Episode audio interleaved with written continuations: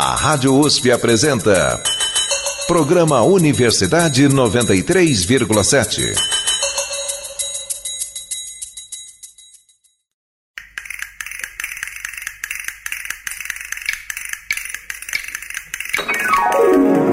Você está ouvindo ao programa Universidade 93,7, especial Galerias de São Paulo.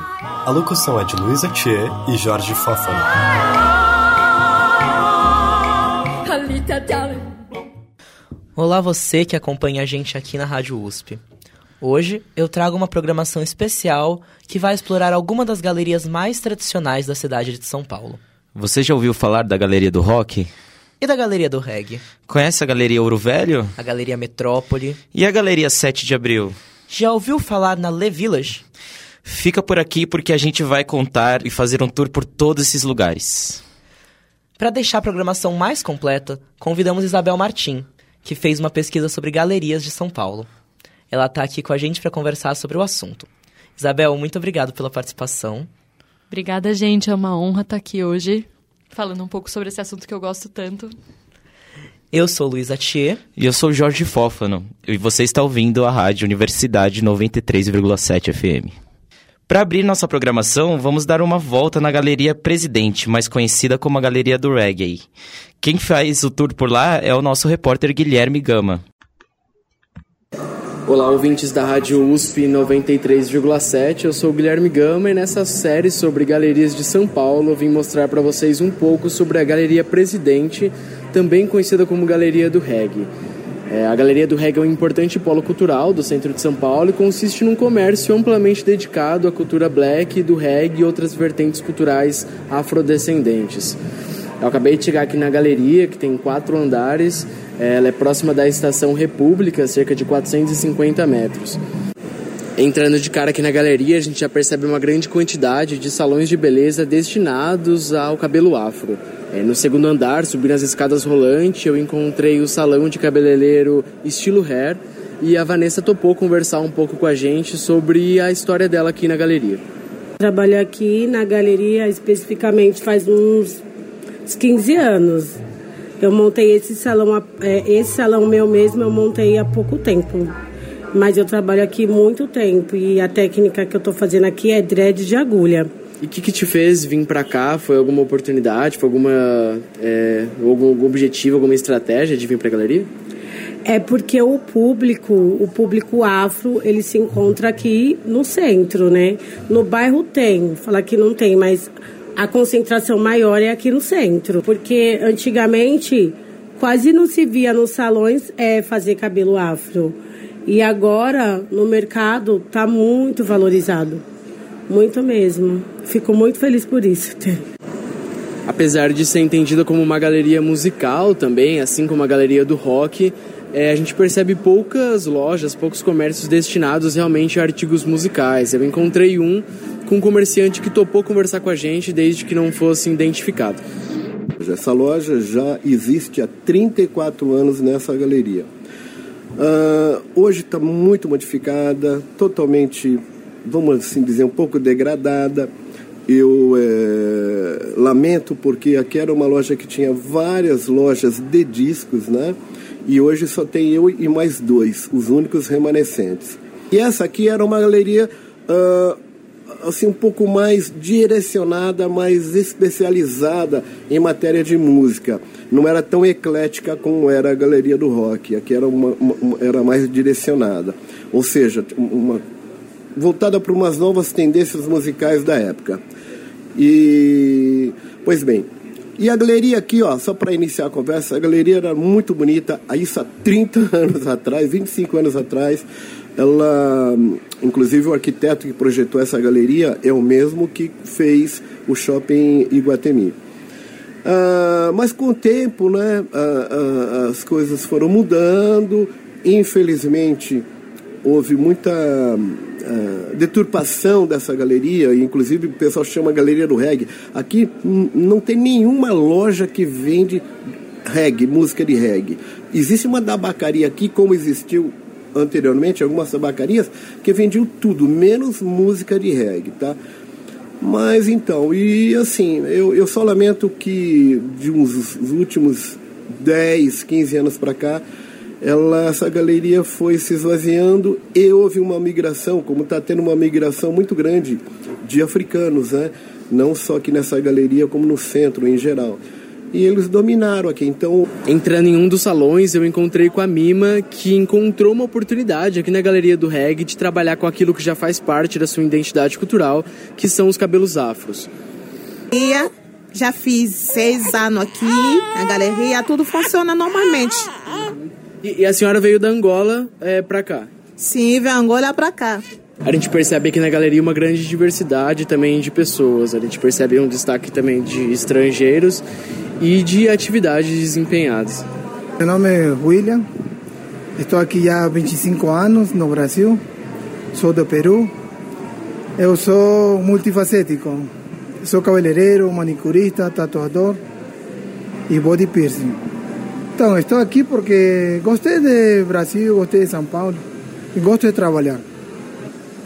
Para melhorar a galeria, deveria ter um pouco de disciplina. ¿eh? Desgraciadamente, não todos temos disciplina. Se o mundo tivesse disciplina, estaríamos melhor.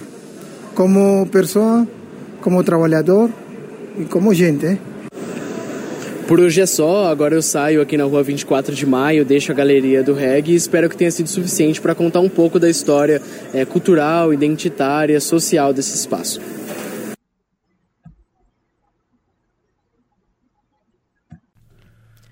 Um dos comerciantes de galeria com quem a gente conversou comentou que é quase impossível competir com o shopping center. Os aluguéis são muito mais caros e acaba dando espaço para franquias de comércio maiores. Dá para dizer que as galerias são, de certa forma, um lugar de acolhimento? Um local para o comerciante que está crescendo não pode abrir um ponto num shopping center, por exemplo? Você sente que as galerias são ambientes estrategicamente melhores do que a rua? Ah, certamente, eu diria que as galerias são lugares de acolhimento, sim. É, pensando numa lógica em que, a, em que as cidades são lugares cada vez mais tomados pelas grandes corporações e que tem, é, especialmente nesses locais de comércio. É, como shopping centers, um, um, um, grupo muito forte de, de agentes com poderes econômicos envolvidos, é, geralmente não tem espaço mesmo para essas pessoas que desenvolvem atividades é, que têm, enfim, um perfil de lucro muito menor, não conseguem é, arcar com taxas e aluguéis tão altos, mas também que não tem é, um, um espaço, como dizer é, Pensando em galerias como a Galeria do Reggae, exemplificando aqui, é, são galerias que acabam se especializando. Se você tiver apenas uma pessoa que trabalha com dreadlocks em uma lojinha qualquer no centro de São Paulo, é muito mais difícil para quem procura esse tipo de serviço é, ter a consciência de que aquele lugar existe ali. Quando essas lojas se juntam, isso formam uma espécie de organismo que é forte e que atrai uma clientela que está procurando por aquilo. E daí também tem aquele negócio de você consegue é, ter uma visualização comparativa entre os serviços, os preços. Aquilo acaba criando é, um controle, né? Então, quer dizer, se o meu, se o meu concorrente da loja do lado faz o serviço tal, é, eu vou fazer o mesmo serviço, vou querer fazer melhor. Ou, ao mesmo tempo, tem uma cooperação ali, quer dizer, eu não consigo atender esse cliente hoje porque eu sou uma pessoa só, né? Não é como num shopping que tem 10 pessoas trabalhando ao mesmo tempo num salão. É uma pessoinha que está ali naquele cubículo de um metro. Então, a, a pessoa que está no cubículo do outro lado vai conseguir atender. Então, isso vai se equilibrando e acho que a, acaba criando um senso de comunidade bem legal e bem diferente do que a gente encontraria nesses outros polos comerciais mais é, digamos assim, formais, né? É, isso eu até ia comentar, esse senso de acolhimento, então, vem daí, dessa, dessa proximidade entre os comerciantes. Isso acaba também, na sua opinião, trazendo um fortalecimento é, da, da identidade, por exemplo, do reggae. E, nesse caso aí, é, chama atenção também o fato de terem vários uh, imigrantes de várias partes do mundo ali em congressamento, ali em comunhão, né, dentro da, da galeria.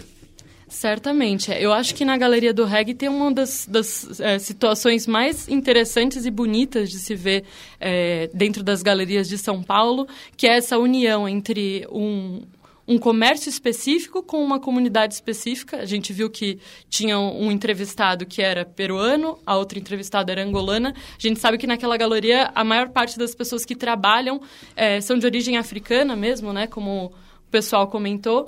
É, mas o que é legal de ver é que aquilo virou uma extensão da cultura afro, né? Então, se você vai nos primeiros pavimentos, que são os pavimentos mais comerciais, você vê que de fato o comércio para as pessoas de fora é o enfoque principal. Mas conforme você vai subindo as escadas rolantes e chegando nos pavimentos que são mais difíceis de acessar pela rua, você vê que as pessoas estão lá vivendo a cultura delas. Então, tem pequenos mercadinhos afro, tem as pequenas discotecas também, que as pessoas depois se reúnem, é, depois do expediente, né? Então, é muito legal você ver que na Galeria do Reggae, depois que ela fecha às vezes sexta-feira à noite está o maior fervo lá em cima das pessoas, enfim, é, vivendo em comunidade, né? E, e, aproveitando desse espaço que é, é apesar de estar, enfim, não, não, não ser um prédio que está nas melhores condições. É, de conservação é um prédio que é muito vivo, é, é alegre, é diverso e eu acho que é um, uma pérola em São Paulo.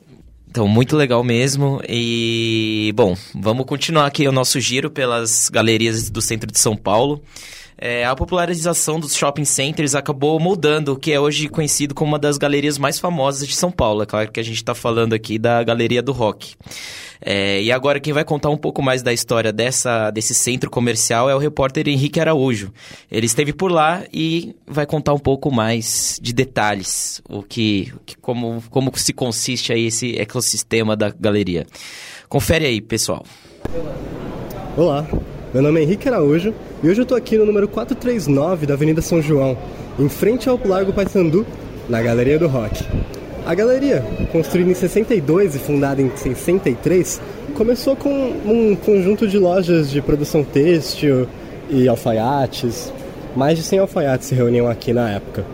Até que, com a popularização dos shopping centers, nos anos 70 e 80, as coisas foram ficando diferentes.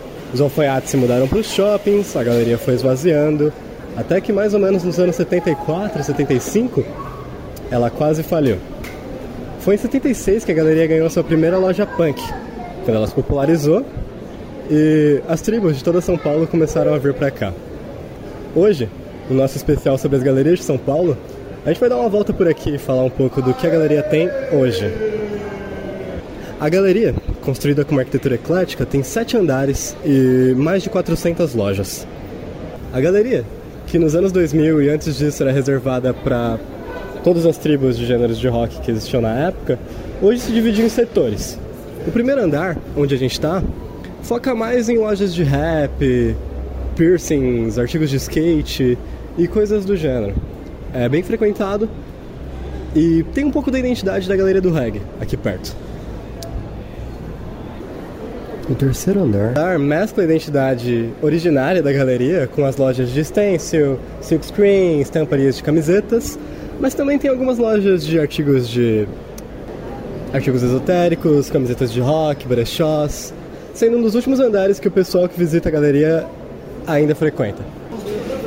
Os últimos andares, como são reservados para coisas muito específicas, que são as lojas de silkscreen, estamparias e tudo mais, ficam mais vazios durante todos os dias em que a galeria abre.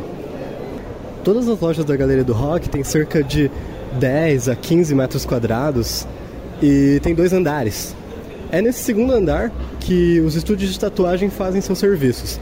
Todos os andares da Galeria do Rock têm pelo menos uma loja de tatuagens, desde flash tattoos a coisas mais elaboradas, com artistas famosos. O primeiro andar tem um pouco mais da identidade antiga da galeria, com as lojas de camisetas, vinis e algo que foi modificado recentemente, que são as lojas de artigos de animes, cultura nerd, geek e afins. A cultura taco que existe no primeiro andar é bem mais relevante no segundo, com lojas exclusivas para esse tipo de para esse tipo de produto, como a Galeria Sorro da Liberdade. Ainda no segundo andar, para além das lojas de artigos otakus, estão as lojas mais antigas da Galeria do Rock. Desde os anos 70 e 75, quando, os primeiros, quando a primeira loja punk abriu aqui, os vendedores de vinis foram atraídos e com eles toda a comunidade roqueira da época. A gente acabou de entrar numa das lojas de vinis aqui da Galeria do Rock, a London Calling, e o rock soa logo na entrada. simbolizando essa mistura cultural que aconteceu com os anos, uh, os vinis são bem variados. Não tem só rock aqui, a gente encontra MPB, eu tô vendo, por exemplo, Fagner, até Alceu Valença. E do outro lado, é claro, Raya Heep, Van Allen, Sisters of Mercy, Smiths. Os setores são bem divididos e a loja é bem organizada.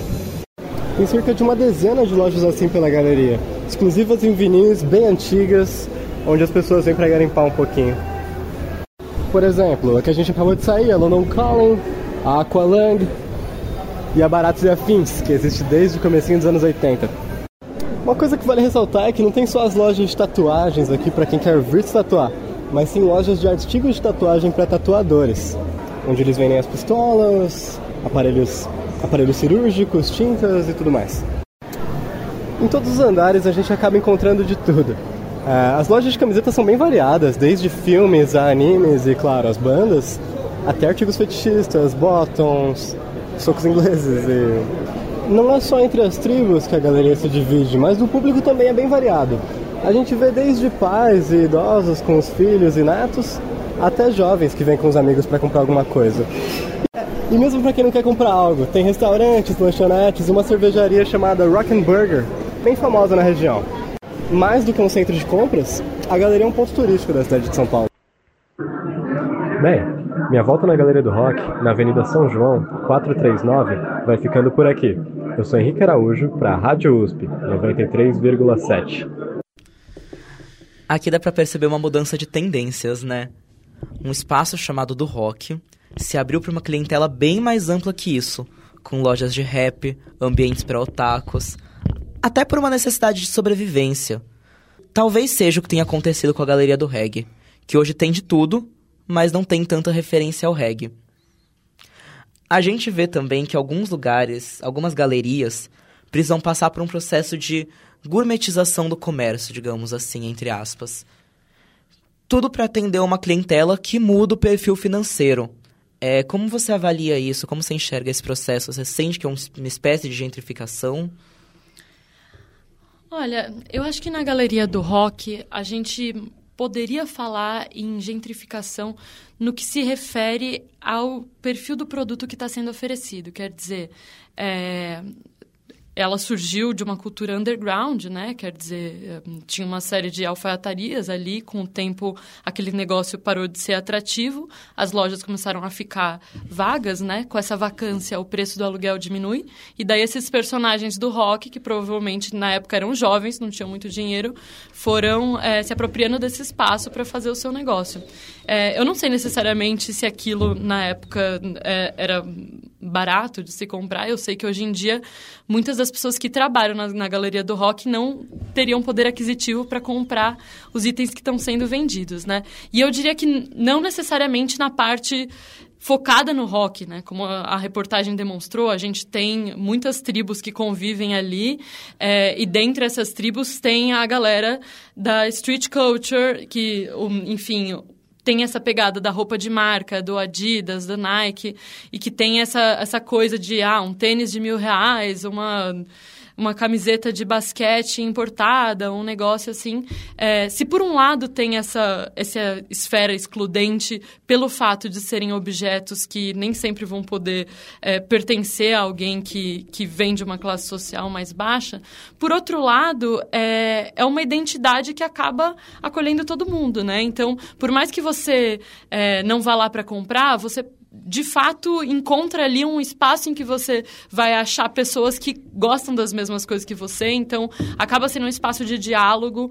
É, se você for pensar espacialmente, ela tem corredores que são largos, ela tem pequenos lugares de encontro, é um banquinho que tem ali é, com uma vista bacana do, do Largo do Paissandu, que você pode acabar conhecendo alguém que gosta da mesma banda que você, fazendo uma super amizade. Então acho que é, eu não, não diria que é tão preto no branco assim essa, essa relação situação de, de gentrificação, de exclusão, enfim.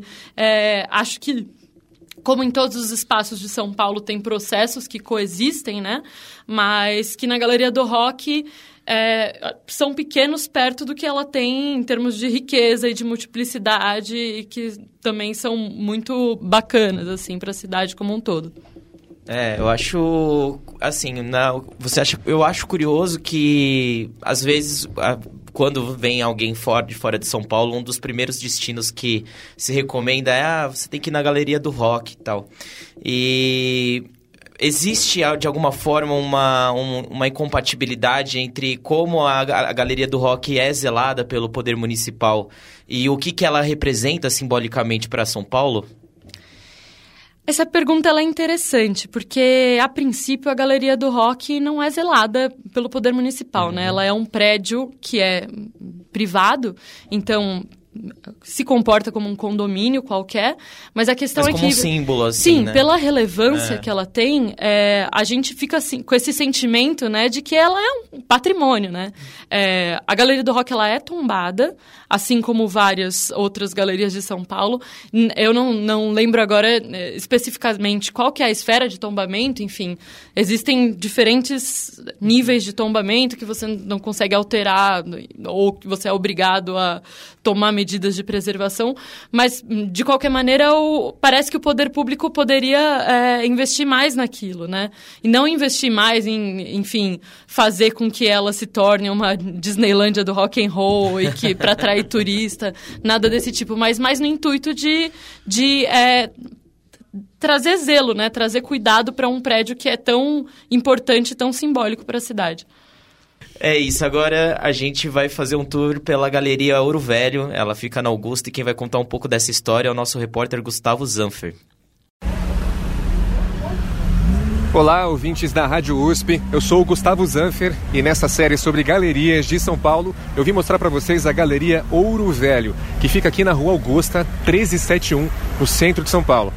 A Ouro Velho já é veterana no comércio paulista, já tem 59 anos de existência. Foi fundada lá em 1963, quando muita coisa aqui ainda era mato.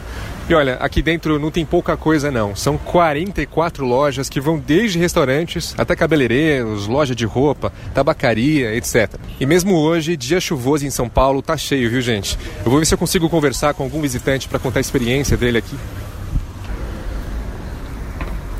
Oi, tudo bem? Licença. Aqui é da Rádio USP. Como que é o seu nome? Matheus. Matheus, é a primeira vez que você vem aqui na galeria? Primeira vez. Como que você conheceu aqui o lugar? Conheci pelo Instagram. Entendi. Vocês vieram, vocês vieram procurar alguma coisa específica ou veio só passear mesmo? É, peça de bicicleta. Peça de bicicleta? Isso. Você encontrou o que você procurava? Encontrei. E aí, é caro? Coube no bolso? Deu certinho? Não, bem acessível as peças. Tá no, no preço que a gente pode pagar. Tá certo. Obrigado, viu, Matheus? Boas compras. Valeu, irmão. Obrigado. Valeu. Tá cheio por aqui, saindo um pouco aqui da frente da galeria, vamos entrar porque eu quero é, falar com um comerciante, alguém que trabalha aqui agora. Vamos dar uma olhada. Entrando aqui, gente, eu já consigo ver cabeleireiro, uma loja de arte artesanato, loja de piercing, muita loja de roupa, muito brechó. Vamos bater na porta do comerciante. Oi, licença, tudo bem? Você é dona aqui do negócio? Sim. Só topa uma palavrinha para a Rádio USP? A gente está com programação sobre galerias de São Paulo, fazendo perguntas para os comerciantes. Como que é o nome do negócio? Ugra? A Ugra é uma loja especializada em quadrinhos. A gente trabalha com quadrinho brasileiro, especialmente, e bastante material independente, de pequenas editoras, coletivos, artistas independentes. Entendi. Eu vi que tem muita loja de roupa aqui, tem muito brechó, muita... tem uma loja de piercing aqui do lado também. Uhum. E só tem uma de quadrinho. Tem clientela? A clientela é alta? Tem, tem a gente, aí tem um sebo de quadrinhos lá em cima, mas é só virtual, né? Só estoque, mas já é bem antigo. A gente veio para cá por causa do sebo, porque a gente já tinha esse ponto aqui que o pessoal conhecia. Tem acho que a editora Mitos lá em cima tem uma loja. E aí depois que a gente abriu também, aí veio a Mitos, veio a Galeria Nonártica, uma galeria especializada em exposições de originais de quadrinhos, porque daí foi criando um circuito também do nosso meio, assim, de histórias em quadrinhos. Mas a galeria que é bem diversificada. E vocês, é mais vantajoso para vocês ficarem aqui dentro da, da galeria do que abrir um ponto lá fora? É mais vantajoso, é mais vantajoso, porque... Quesito é... segurança, tributação... Eu acho que questão de segurança em primeiro lugar e eu acho também que a galeria ela é, promove algo assim das pessoas poderem circular entre as lojas como se fosse um shopping mesmo. Então acho que as pessoas conseguem visualizar é, melhor do que se estivesse na rua assim, porque a gente é bem, no meu caso eu sou uma loja de um segmento muito específico. Sim. Então eu não, eu não preciso pegar aquele público da rua. Qualquer pessoa entrar, não é qualquer pessoa que entrar vai se interessar pelo que eu vendo. Então para mim é mais seguro estar aqui. Entendi, perfeito. E sobre tributação, né? Uma perguntinha mais chata. Vocês não precisam pagar uma taxa diretamente para a prefeitura como quem tem ponto lá fora faz. Vocês pagam uma taxa direto para a galeria? E IPTU também, que cada loja paga o seu, né? Aí, como eu tenho um contrato com a imobiliária, a imobiliária faz o pagamento para mim. Mas cada loja tem sim, aí dependendo do tamanho da loja muda, cada uma tem o seu, o seu imposto sim. E há quanto tempo vocês estão aqui? Aqui, sete anos e meio. Oh, sete anos. É, é. Antes daqui você trabalhava em outra localidade, outro ponto, ou sempre foi aqui? Sempre foi aqui, abrimos direto aqui, escolhemos um ponto para abrir a loja aqui. E quais dias para vocês mais funcionam aqui, dias da semana? Que eu sei que agora com a Copa tá, o, o fluxo deve ter diminuído bastante, né? É, eu acho que sábado é o melhor dia na região e sábado à tarde, eu acho, né? Porque Augusta de manhã não tem muita coisa aberta, né? À tarde começa o movimento dos restaurantes e dali pra noite é onde tem mais movimento e acho que durante a semana também. De manhã é meio parado, então assim, da tarde pra noite eu acho que é melhor. Entendi. Como que é o seu nome? É Daniela. E muito obrigado pela participação, Daniela. Gente, a loja aqui no Instagram é ugra_press. E esse foi o meu breve tour pela Galeria Ouro Velho, que fica na Rua Augusta 1371, em São Paulo. Eu sou Gustavo Zanfer, para a Rádio USP 93,7.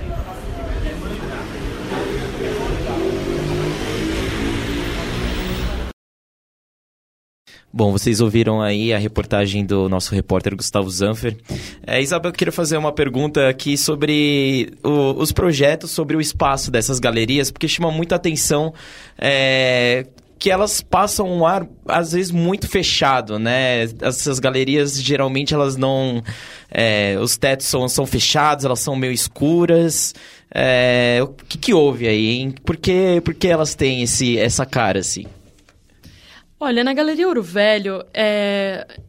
o que a gente vê hoje em dia das galerias não necessariamente é o... a maneira com a qual elas foram desenhadas é, pelo arquiteto que, que as pensou. Eu não sei se eu diria que elas são escuras, mas muitas delas têm tetos que antigamente eram tetos solares, né, que eram clarabóias ou que, enfim, tinham é, espécies de abertura que faziam com que elas tivessem um aspecto mais aberto. E daí, conforme o tempo vai passando, é, esse tipo de fechamento acaba tendo uma é, manutenção que é difícil. Às vezes, a incidência solar faz com que aquilo termicamente não funcione bem também, né? Então, muitas vezes as pessoas optam por ir transformando aquilo numa, numa cobertura mais opaca é, por esse tipo de questão, e daí elas acabam ficando com esse aspecto mais taciturno. Mas acho que esse ponto que o Jorge trouxe é legal para a gente pensar também o que, que a gente, é, como a gente cuida desse tipo de espaço na cidade, né? Quer dizer, como de fato não tem muito controle sobre o que, que é patrimônio, o que, que é interessante, o que, que é valoroso é, e o que, que não é, a gente acaba fazendo com que esses lugares estejam desprotegidos a possíveis alterações que, porventura, podem acabar desvirtuando um pouco da, da atmosfera daquele lugar, né? E acho que talvez seja o caso de algumas dessas galerias que acabam ficando com esse aspecto meio fechadão e que, de certa maneira, é, são ruins para o que está se estabelecendo ali, né? Porque daí deixa de ser um espaço que é agradável e, consequentemente, é, atrai menos pessoas para visitar. Então é isso, pessoal. Muito obrigado. Está ficando por aqui a primeira parte da nossa visita às galerias de São Paulo. Não perca a semana que vem, quando vamos continuar esse tour com os repórteres Jorge Fofano, visitando a Galeria Augusta, também conhecida como Galeria Le Village, Tomás Novaes, visitando a Galeria 7 de Abril, e eu, Luísa Thier, fechando com a Galeria Metrópole. Muito obrigado e bom dia.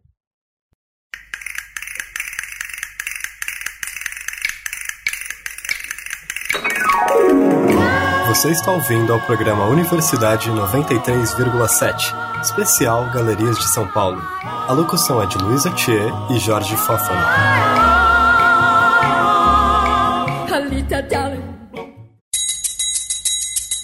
A Rádio USP apresentou Programa Universidade 93,7.